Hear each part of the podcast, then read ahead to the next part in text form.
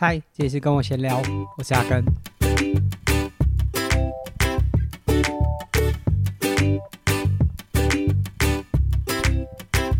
那本集呢，录音的时间非常非常，要说晚也是，早也是，等下来和大家分享一下。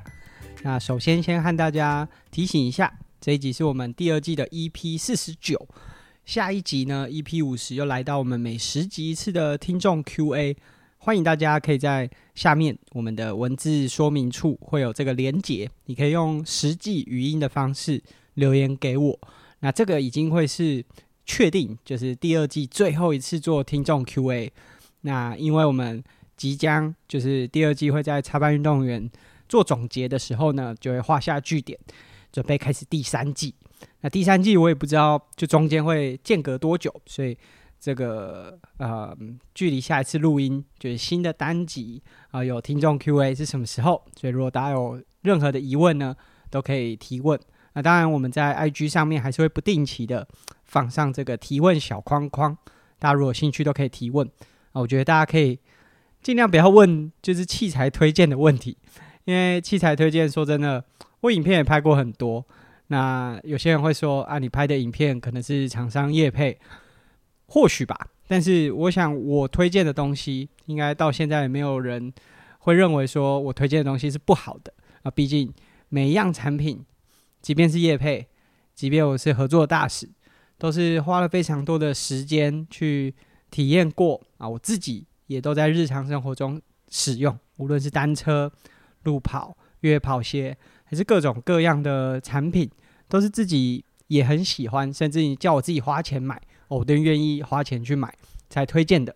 那很多时候，我们在这些业配的内容当中做的宣传，也许大家会认为说啊，这可能有对价关系，就觉得诶、这好像是不好的。但其实我觉得从另外一个角度去想，啊、这些厂商也愿意投入更多的资源在我们身上，那。是值得大家去关注看看啊，不能说我们推荐的就一定值得大家买单，但是你可以去关注看看，就是这样的厂商愿意投资这样子的资源，诶，他怎么不去找一些啊当红明星啊，或者是网红啊？当然也有也有人会认为说我是网红啊。Anyway，反正我推荐的已经很多了，所以我建议大家可以不用再问这种器材类的推荐，因为。其实说到底，产品都很好，呃唯一的差异就是你有没有用心的去使用它，有没有用足够的时间呢，让自己具备强壮的身体去使用它。那这个是在听众 Q&A，诶，希望大家可以针对节目当中的议题啊，或是阿根本身来提出一些提问。啊，至于是产品的。说真的，大家心里都早就已经有一把尺，或者是你相信谁不相信谁，你多问的都只是为了希望可以啊、去强化你原本心中的那个答案。所以我觉得像器材这一类的推荐呢，嗯，也许未来有机会就是啊、见到面聊天的时候哦，用一个比较嗯舒服的方式聊天来分享，我觉得会比较简单一些。那。嗯，在上一集插班运动员的节目当中，其实我们也和大家分享说，就我自己曾经在大学都还没有毕业，然后到了一间学校中学当国中兼任的体育老师。那当时我是担任七年级，也就是国小升上国中之后的第一个年级。说真的是不是很好带的年级啦。第一个是说啊，这些学生可能刚从小学转国中。呃，加上当时我教的那所学校，其实它的课业压力是蛮重的，所以当然体育会被，虽然说当时的学校还蛮严格要求，就是体育课绝对不能被借课，但学生多多少少在心力上就比较难聚焦在体育课上面。那当然还有处理很多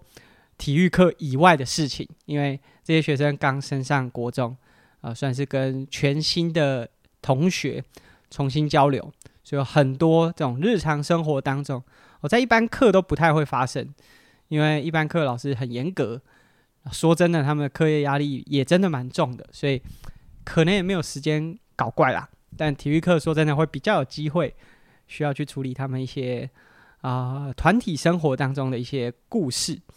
那我觉得，哎、欸，今天为什么我们又回去讲这个插班运动员这个单集呢？是因为上周啊，应该讲上上周，就是八月初的这个周末啊，八月十四号吧，八月十四号，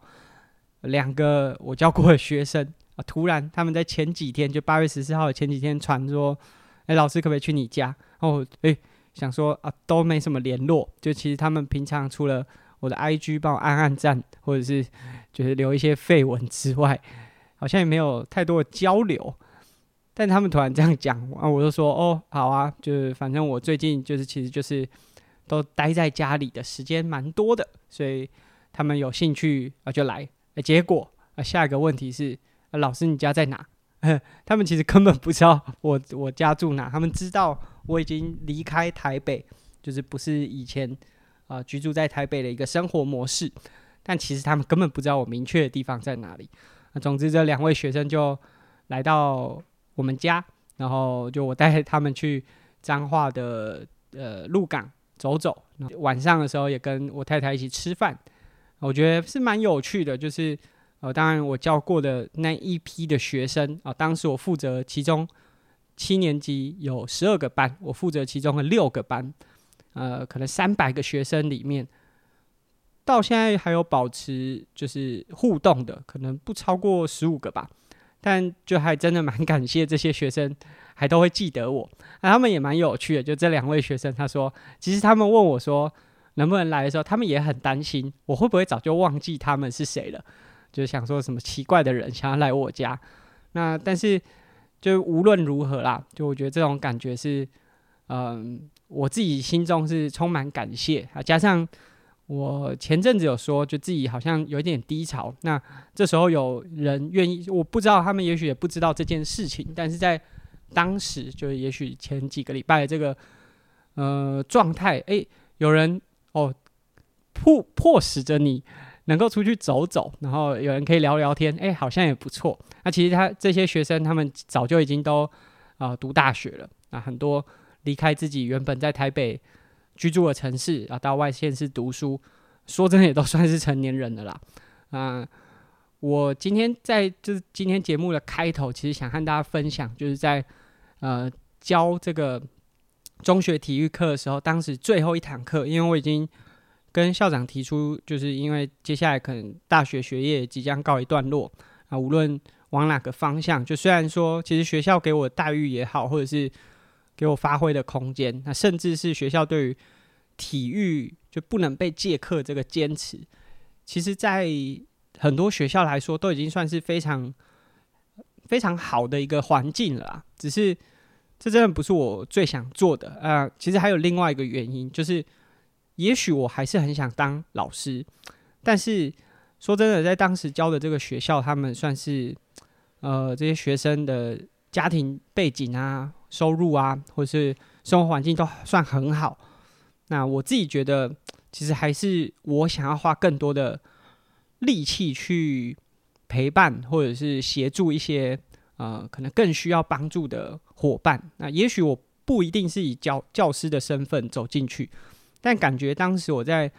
这个学校里面，也许我可以做得还不错。但是其实这些学生根本不差我这个还不错，就是还不错的。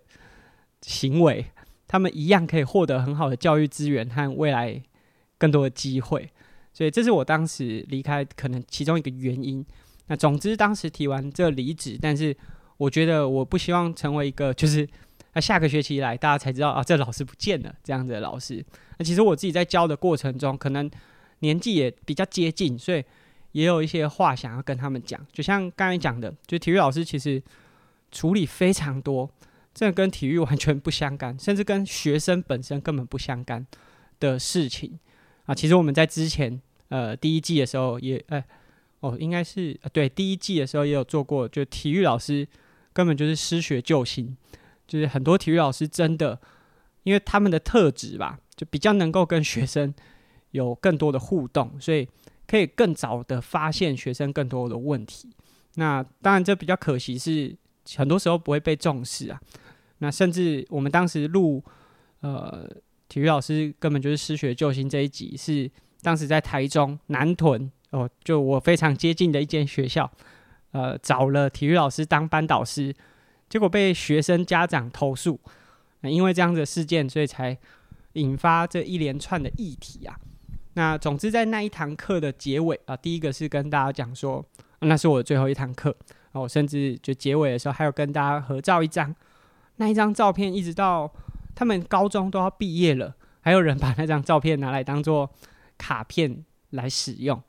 那当时我最后一堂课跟他们讲的，就除了预告说我接下来就会离开学校之外，和他们分享，就是现在其实，在任何一个平台，他们想学东西，借由网络，一定都可以找到学习的方式、管道或者是资源。但有更多事情是他们应该在学生时期去做的，因为当时的学生有的时候会觉得，就是好像例如说上体育课里面的哪些技巧，好像那我上网看也可以啊，你为什么要花我三十分钟、四十分钟去做那个训练？但是学习的目的也许未必单纯只是为了把那一项技术学好，所以那一堂课就是，好，我还记得，就是其实天气很好。通常天气好的时候，一定会去球场。但我跟他们的这个学生说：“哦，我们今天在教室上课。”学生都一片错愕啊，然后其实有点生气。哦，为什么好天气不让我们去打球？而且那那时候是呃寒假，就是寒辅，就是这些学生会有寒假辅导课。哇，寒假都要上课了，好不容易有体育课，怎么就是没有让他们出去打球？啊，当然这个我的就最后一堂课讲完，还是有让他们到球场。就是该做的运动还是要做，但是在最后一堂课这个分享，就是让他们知道说，其实学校的价值随着就是这个科技啊、资讯的普及之后，早就已经没有那么绝对的必要要在学校学习东西，包含像可能现在大家有想要学怎么做 Podcast，怎么当一个 YouTuber，或者甚至你想要学乐器、唱歌，想要学运动。网络上的课程多到甚至不知道该怎么选，就是这个教学资源，你未必真的要进到一所学校才有办法把这些东西学起来。那甚至像我身边有很多朋友是自学写程式，那现在在当工程师，这些都是时有所闻。那慢慢学校的意义早就已经不是像以前，就是在学校里面学了一项技能，让你出来之后可以把这个当成是一辈子。用赖以为生的工具，那到底去学校的目的是什么？所以在那最后一堂课，他们本来是有点心情很激动，就是急着要去打球，因为我有讲说啊，我这十分钟的分享完之后，你们就可以去打球。到后来大家都不讲话，那当然我相信，就我刚才有说，我教了大概三百个学生吧，可能不是每个人都有听进去，但是。就是我很幸运的是，还是有些学生可能有记得我讲的这些话，然后到后来他们还是会持续的，就是在社群上啊，或者是互动当中去跟我分享，或甚至是分享他们后来的学习经验。那这个就是诶，稍微回顾一下，刚好我们上一集做了插班运动员，讲到就我在国中教课这个经历，感觉只是一个非常短暂。匆匆的过客，很感谢过了哇六年七年吧，这些学生都已经大学了，他还他们还记得我，然后还愿意哎找时间就是暑假，然后来看看我到底在干嘛。那我们刚有说，我今天录音的时间非常非常的晚，是因为呢，其实我们大概在三个小时前，我我们家的小朋友出生了。那就是我太太，今天我们大概两点半到医院报道，然后三点，呃，就是用催生的方式加速这个自然生产的节奏，因为我们比较担心是说，就是到了，因为医生是有说，就可能在这个周末以前就会出生，可是我们比较担心说，在周末，呃，万一有一些突发状况，都会比较难解决，所以我们就希望在周五，啊，就是可以完成。那所以我们下午到了医院报到，然后就陆续一些手续，啊我们大概在九点四十五的时候啊进到生产的这个程序，就是生产台上面啊。说真的，我自己我其实，在去这个医院之前的前一天，我还上网 Google 了爸爸生产的时候功能是什么。就说真的，我真的一片空白。我知道说啊，我可能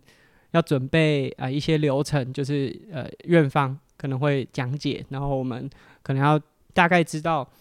会付多少钱，这是最直接的。但我说真的，还是一片空白，就对这个新生命的到来还是非常手足无措啦。那就看着我太太在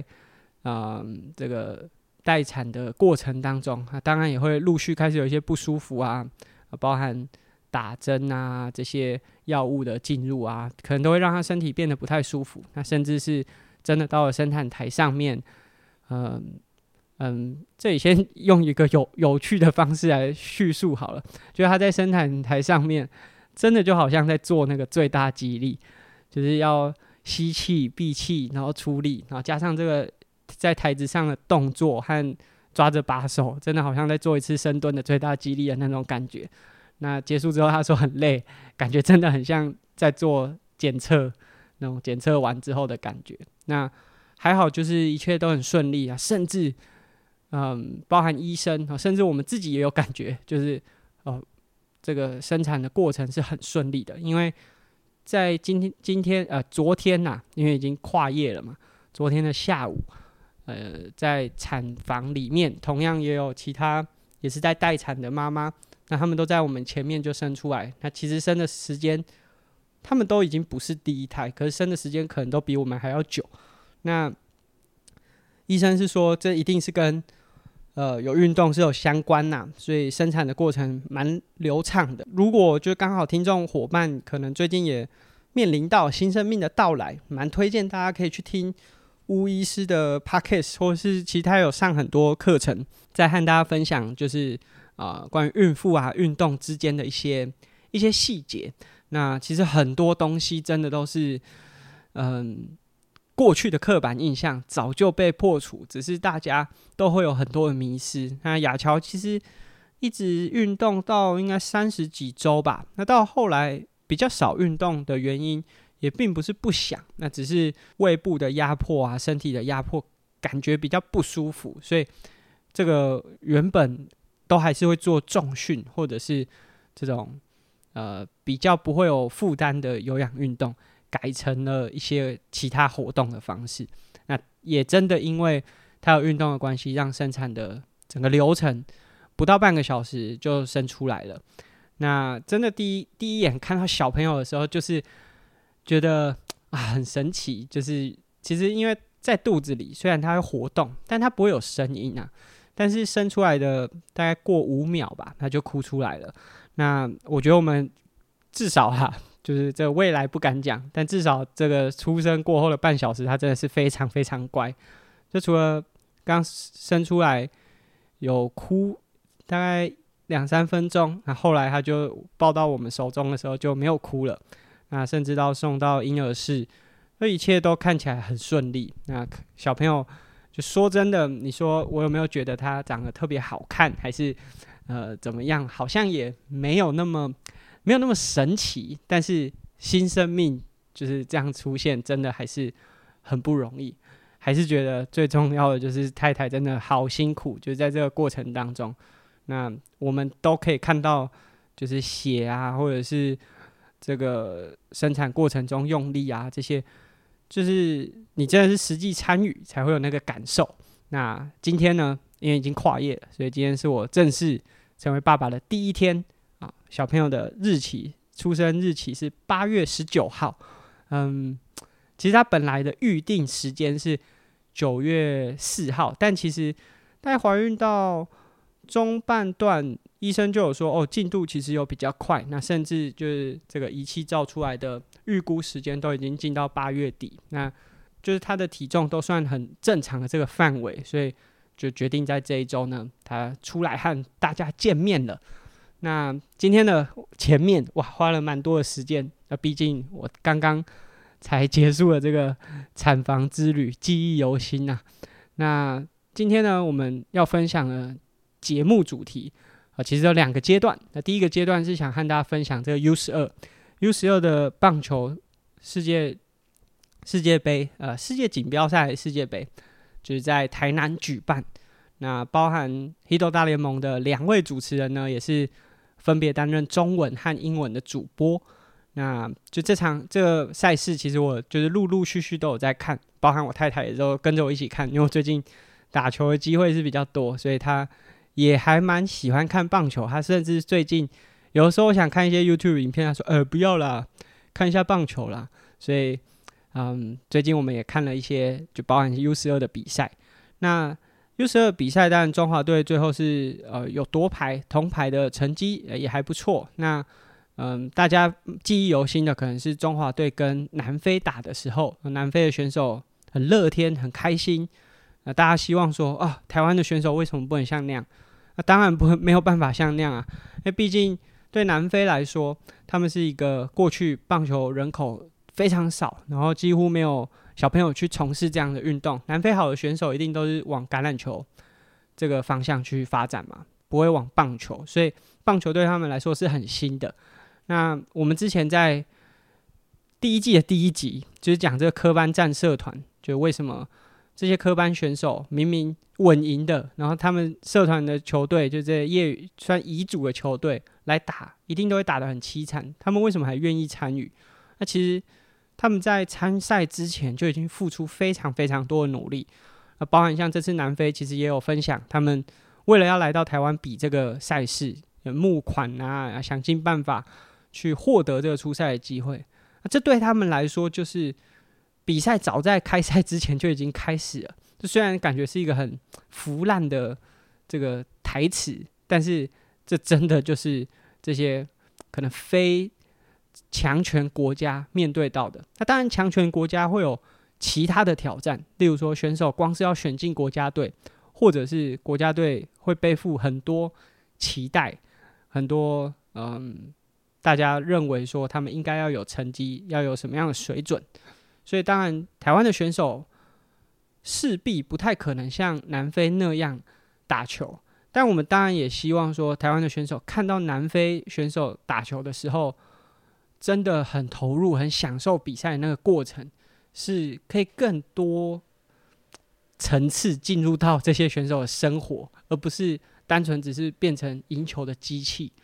那在这两者之间呢、今天就是我们上半段的主题要讲的日本队。就大家的印象当中，日本队这个夺冠的压力应该也不会亚于台湾吧？他们也是从很小的时候，无论是国家队的选拔，他们当然。就比较没有像台湾这种体育班，大部分是课后社团啊或俱乐部，但他们的球队精神面上也好，或者是整体的这个历史，其实也是背负很多这个国足责任吧。但为什么这一次的日本队好像没有这种感觉啊？日本队包含像对美国队的时候，打出那种非常夸张的分差，啊，甚至他们这一次也没有获得呃比较前段的排名。那这一次赛后之后，啊、呃，这些这个教练总教练井端红和其实是日本非常知名，我记得是中日龙队的，就是内野手，非常有名的内野手。那当时，呃，他在这一次的访问啊、呃，在台湾媒体也有去采访，在 VR 的影片当中就有说，那他希望让选手可以百分之百的在场上自由的发挥，所以他完全没有下战术。而没有主导这个配球，因为大家知道，若有看过这些青棒、青少棒、少棒的比赛，大部分的比赛配球就捕手给投手暗号，很多是由教练这边打出去的，并不是捕手主观的去做这个判断，而是由教练提供的。那锦端红河的呃这个教练的说法是说，就这些选手也许。就过个十年之后，都会有他们自己长成他们的样子。假设在现在这个年纪，就给了很多暗号，他们可能很快就会定型。他也不知道自己适合什么样的打球的球风，所以他就不下暗号，让他们自由的发挥。当然，在这么高层级 U U 十二的世界杯，就是这种世界等级的比赛当中，少了教练提供这些暗号，呃，配球的引导。实力一定会有很大的差距，甚至会输球。但选手可以更了解到说，哦，那我更适合什么样打球的方式？啊，当然啊，说真的，这个世界就是赢家说了算，所以美国队这一次拿到很好成绩，他们的这个教练方式一定会比较备受看好。那相较之下，日本队打不出成绩，他这样子的说法可能就没有什么说服力。但假设十年之后，日本的这群选手飞黄腾达，也许大家就会回来看这部影片，说：“哇，他是这个伯乐，让千里马知道说自己该怎么发挥。”但反之，假设十年之后，其实这些选手也没有真的非常突出的话，好像这个故事就只是一个 就配菜。虽然现在有一些讨论度，过个十年也没有人会记得。但我自己的觉，我自己看完这个影片的感觉，真的就是像。井端红和所讲的，因为在我们成长的过程当中，真的有非常非常多人，甚至我自己觉得有时候或许我自己也是，就我们只是刚好很幸运的被被在这个学龄时期或者是在工作的时期，刚好被摆在对的位置上面，然后我们也刚好能够适应，然后长成主流社会或这个公司、这个球队、这个体制期待的样子，那或许。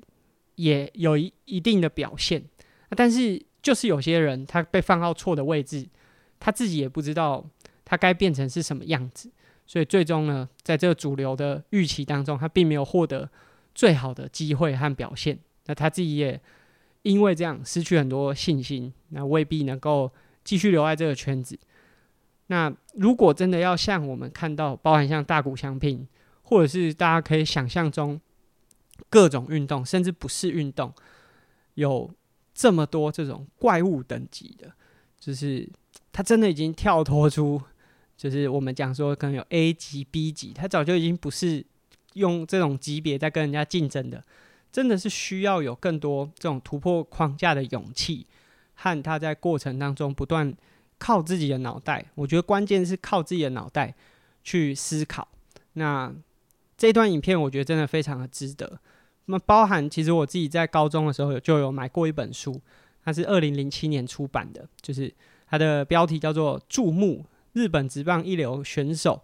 中央联盟》。那另外还有一本是《太平洋联盟》。那这两本书写了很多日本的职棒选手故事啊，虽然有点短篇章，因为一本里面可能就包含了六到八位选手。那我自己在这本书里面印象比较深刻的就是。嗯，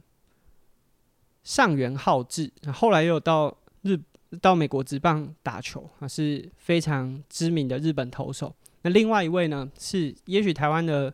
打球的伙伴是比较少听过，当然就也许要跟我活在同一个年代啊，就是宫本胜也，他是一个防守派，啊，比较助攻，其实跟锦端红和是很类似的这种选手类型。啊，他在他的那一篇自传里面就有说到说。他打到直棒之后，每次在这个公园呐或者球场啊，看到有人穿着他的球衣，就小朋友穿着他的球衣，然后在练习短打，他就会说：“你们应该要把目标放在松井秀喜啊，或铃木一朗这样子的选手身上，而不是那么小的年纪就去学我做这种防守派助攻短打。你要更勇于的在，就是你还有机会的时候。”更勇敢的去做一些比较有突破性的尝试。那当然，就是这个当然要由自己讲比较有说服力。就如果是别人去讲的话，好像有点冒犯。但我觉得就是跟锦端红河所想讲的其实是一样的，就是在你还有机会可以自由发挥的时候，多去尝试。那尝试当然也有可能会失败，这个我们在这么多的集数当中也都和大家分享。但这个失败至少会让你知道说啊，走这条不行。那你会知道自己怎么转型。也许最后你还是回到最终你看到的这种防守派助攻的角色，但是绕了一圈回到的原点跟原本的原点还是不一样。所以这是就是这一次 U 十二结束之后，当然有一些印象深刻的点。那包含日本，我们都认为哎，他们应该有很突出的表现，但是这这一次表现差强人意。但是借由这一次 VR 的访谈当中啊、其实很值得我们去思考啦。就也许，嗯，这些很会照着规则打球的啊，如果有看过棒球大联盟，会知道这个海棠球队会有指导方针，你需要按照球队的方针就一定会赢。但是会赢的选手未必有办法成为最闪亮的那那个选手啊。当然这，这这是漫画当中的角度去切入啦。但我想讲的就是说，我们都常常是在别人的框架之下做他们想要的样子。那运气好的话，确实真的可以符合主流的预期。但是如果真的想要更突破的话，是真的需要花更多的时间去思考自己适合的位置在哪里。那那个思考过程一定是比起别人叫你做什么来的辛苦的。那这是我们前半段的分享。那接下来下半段呢，就是要分享我们今天标题打的“铁人三项才不是工作、生活、家庭的平衡”。这个当然是，即便我。也有可能针对一些可能还没有开始接触到铁人三项，那他们如果问起说啊，铁人三项什么最重要？我们也许会用这样子的方式去叙述。那我觉得是一个比较简单让大家理解的。我们常常都说啊，有个玩铁人的玩家，假设你不是职业选手，那你可能有工作、家庭要照顾，还要训练，那你当中要找到这个工作、家庭、生活当中的平衡点。但对我自己这么多年，说真的，从事铁人三项，可能没有八年，也有六年。这些时间以来，嗯，如果真的要叙述铁人三项到底是就在生活当中扮演什么样的角色的话，他应该是学会怎么去切割。我们刚才讲的这个在生活啊、工作上面的平衡，或许对，没错，就是你为了要练铁人三项，你会有更好的睡眠。要求对工作的效率会有所帮助。那随着你的时间管理越来越好，整个生活的节奏当然也会更步上轨道。但是如果真的要凭良心去讲，在从事铁人三项这个过程当中，假设你有工作，也许一般的同事下班之后会去小酌两杯，你可能就为了练铁人三项，没有办法参与这样子的活动。那对你来说，你就选择切割了这个区块。但是对同样在下班之后选择小酌两杯的同事，他真的就造成他工作、家庭生活当中的不平衡吗？其实也没有，也许这只是价值观的不同。我们当选择了把铁人三项放在我生命当中很重要的一个序列的时候，我选择牺牲掉别的事情，也许是看电影。也许是啊、社交的活动，也许是在家庭当中，可能有些人需要花时间顾小孩，那你花了比较多的时间去沟通，让这件事情呢，用别的方式去做替代，然后去做调整。当然美美化来说，一切都可以说是取得了很好的平衡，但也许对下一个对铁人三项没有那么在意，甚至他不觉得这是一件重要的事情的人。当他看了你的生活之后，他可能觉得你根本就是一个失衡的生活。那我们之所以能够把铁人三项说成工作的、工作、家庭、生活的平衡，是因为我们让我们自己的生活切割掉了那些在我们生命序列当中不是这么重要的事情。所以我选择这样子过生活，甚至我为了让我身边的人也认同我。是这样过生活，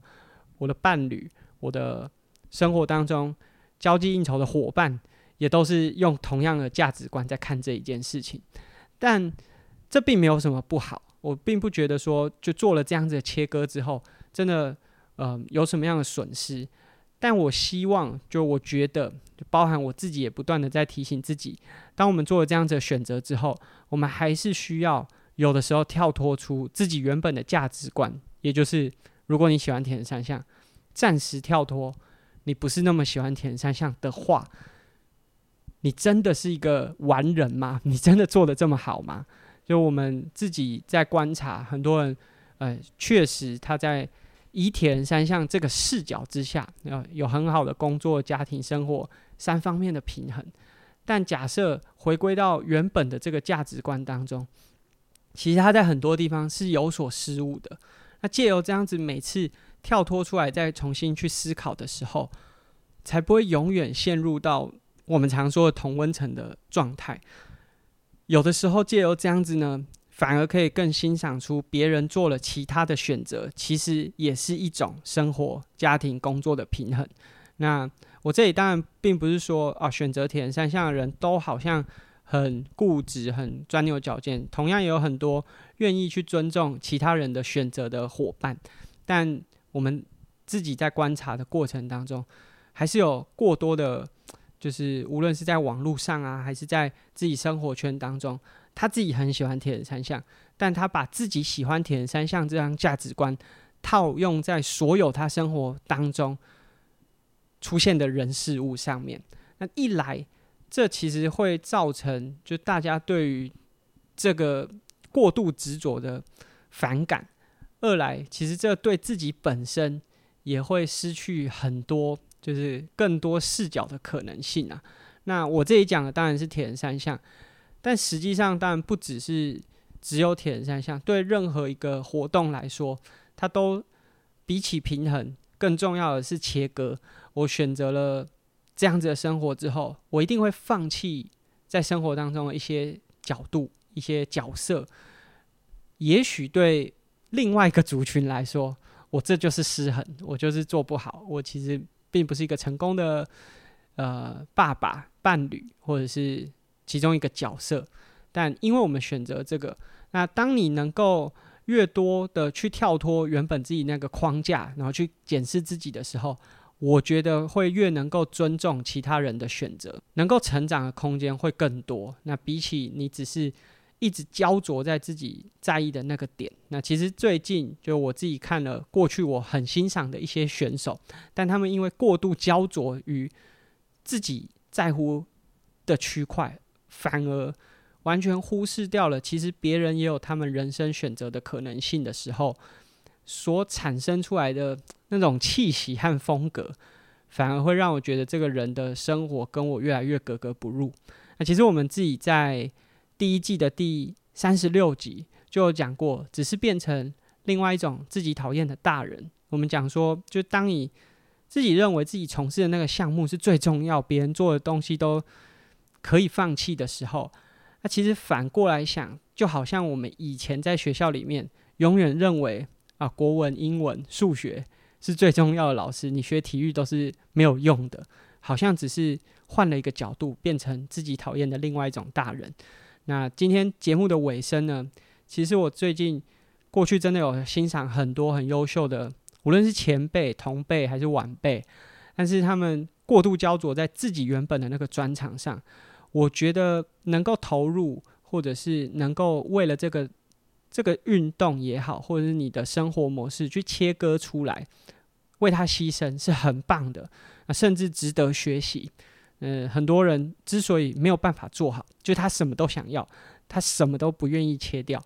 那能够为自己所爱切割掉一些东西是必要的，但是当你做这件事情，却一直把自己这样子的价值观套在